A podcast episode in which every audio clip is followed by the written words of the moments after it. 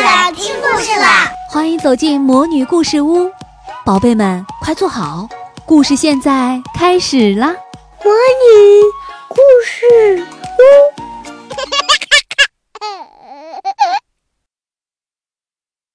中国记忆传统节日——腊八节。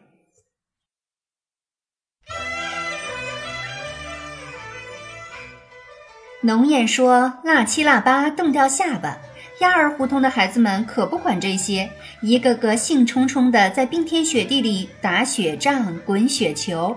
连最文静的新月和表弟小恩也用一下午的时间堆了一个大大的雪人儿。小恩，饿了吧？今天咱家可没那么早开饭。妈妈穿得像个圆圆的大粽子，笑呵呵地说。咱们先得把果儿包好了再吃。桂圆、白果、杏仁儿，已经开了半的核桃，还有红枣、百合、花生、栗子，摆满了一桌。妈妈、姑姑围着爷爷和奶奶团团坐，手上不停地忙活着。嗯，我挑核桃仁儿。新月靠在奶奶怀里，小心地将饱满的核桃仁儿挑出来，放在碗里。明天是腊八节，可以喝美味的腊八粥喽。嗯，什么是腊八粥啊？馋嘴的小恩一边围着八仙桌转，一边偷偷地将杏仁儿和核桃仁儿放进嘴里。他从小在南方生活，今年是第一次来北京过年。啊，腊八粥啊，就是……奶奶别说，让我说。新月一本正经地给小恩讲起了奶奶年年腊八都会讲的故事。腊八粥的来历，相传啊，明朝开国皇帝朱元璋小时候很穷，有一年腊月初八，他在野外放了一天羊，到天黑都没有吃上一点东西。他到处找东西吃，无意中发现一只肥壮的田鼠逃进了一个洞里。他用树枝掏了掏，发现田鼠洞里有不少的粮食，有小米、玉米、花生、红豆等等。他把这些五谷杂粮洗干净，煮成了一锅粥。哇，喝起来太美味了。后来朱元璋做了皇帝以后呢，还是惦记小时候亲自做的杂粮粥。他让御膳房做这种杂粮粥，并称为腊八粥。御厨在粥里面还加了芡实、莲子、桂花、核桃仁儿、小枣等，让粥格外香甜。后来呢，这种粥就传到了民间，成了人们非常喜欢的食物，而且家家户户都会在腊八这天煮腊八粥喝呢。这腊八粥啊，还是送信儿的嘞。奶奶抖了抖身上的裹蟹，抱起小恩坐在腿上。腊八粥啊，在一年中最寒冷的季节，送来了春天的第一缕信息。从腊八开始，年味儿就越来越浓喽。一听到“年味儿”几个字，两个孩子热闹地唱起了腊八歌：“小孩儿，小孩儿，你别馋，过了腊八就是年，腊八粥喝几天，里里啦啦二十三。”好啦，可以吃饭喽。奶奶站起身，妈妈和姑姑把挑拣好的干果淘洗干净，泡上清水。新月帮忙把第二天盛粥用的盘、碗、罐等瓷器拿出来。爷爷不知从哪里找来了一口老大老大的砂锅，很用力地洗刷起来。腊八粥啊，要用砂锅熬出来才好吃。他对小恩说。一大早，小恩把新月从床上拉起来。姐姐，外婆在厨房里弄什么？怎么这么香啊？奶奶在熬粥啦。新月和小恩跑过去，围拥在奶奶身边，看着精心备好的大米、豆子、核桃、栗子等在砂锅里慢慢煮着。奶奶不停地用勺来回搅动，锅里咕噜咕噜地冒出热乎乎的白气。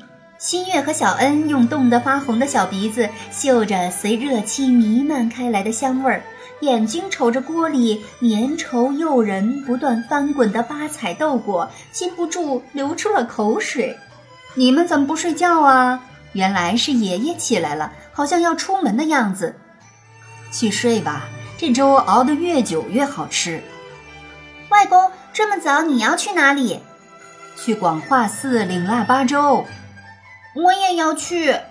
小恩睡不着，吵着拉起外公的手。外公，为什么家里熬了腊八粥，还要到寺里去领粥呢？小恩看见很多人脸上洋溢着笑容，在广化寺门前排起了长队。这腊八粥啊，还有另一个传说。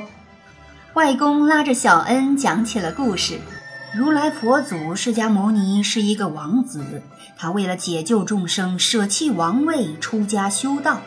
经过六年苦行，于腊月初八在菩提树下悟道成佛，所以腊八这一天呢，就成了佛祖成道的纪念日。后来呀，人们每年腊月初八喝粥来纪念他。佛寺呢会将腊八粥施与大众，相传吃了能得到佛祖的保佑，所以大家把它叫做佛粥。广化寺年年腊八向老百姓发放佛粥，与大家分享平安和幸福。所以啊，不管多远，人们都会赶来领一份热乎乎的佛粥。小朋友喝了佛粥，身体健康哦。寺里的师傅舀了一大勺粥，倒在小恩的保温壶里。谢谢，小恩的心里一下子变得暖洋洋的。小安回来了，开始喝粥了。新月像馋猫一样守着腊八粥，早就等不及了。煮好的腊八粥盛在老式的白瓷碗里，又黏又稠的粥里飘着各样的粥果，撒上红糖，浇上桂花卤，再放几片玫瑰花瓣，既漂亮又诱人。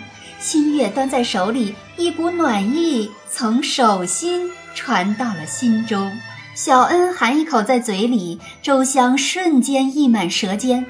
吞下去，只觉得一道暖流慢慢传遍四肢，透彻心脾。每个人都在细细品味着滚烫而暖胃的腊八粥，浓浓的亲情在蒸腾的热气中弥漫开来。春节假期结束了，小恩跟爸爸妈妈回到了南方。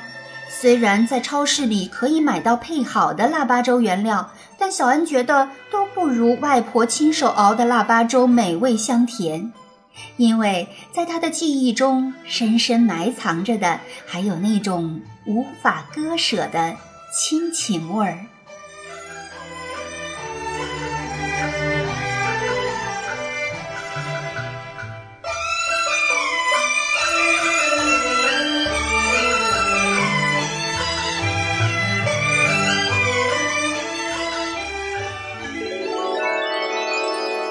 亲爱的小宝贝们，今天的故事就讲到这儿了。想听更多的好故事，欢迎你在微信公众号上搜索“魔女故事屋”，加关注来和我们做朋友。这里有更多的好故事等着你哦。我们下期再见。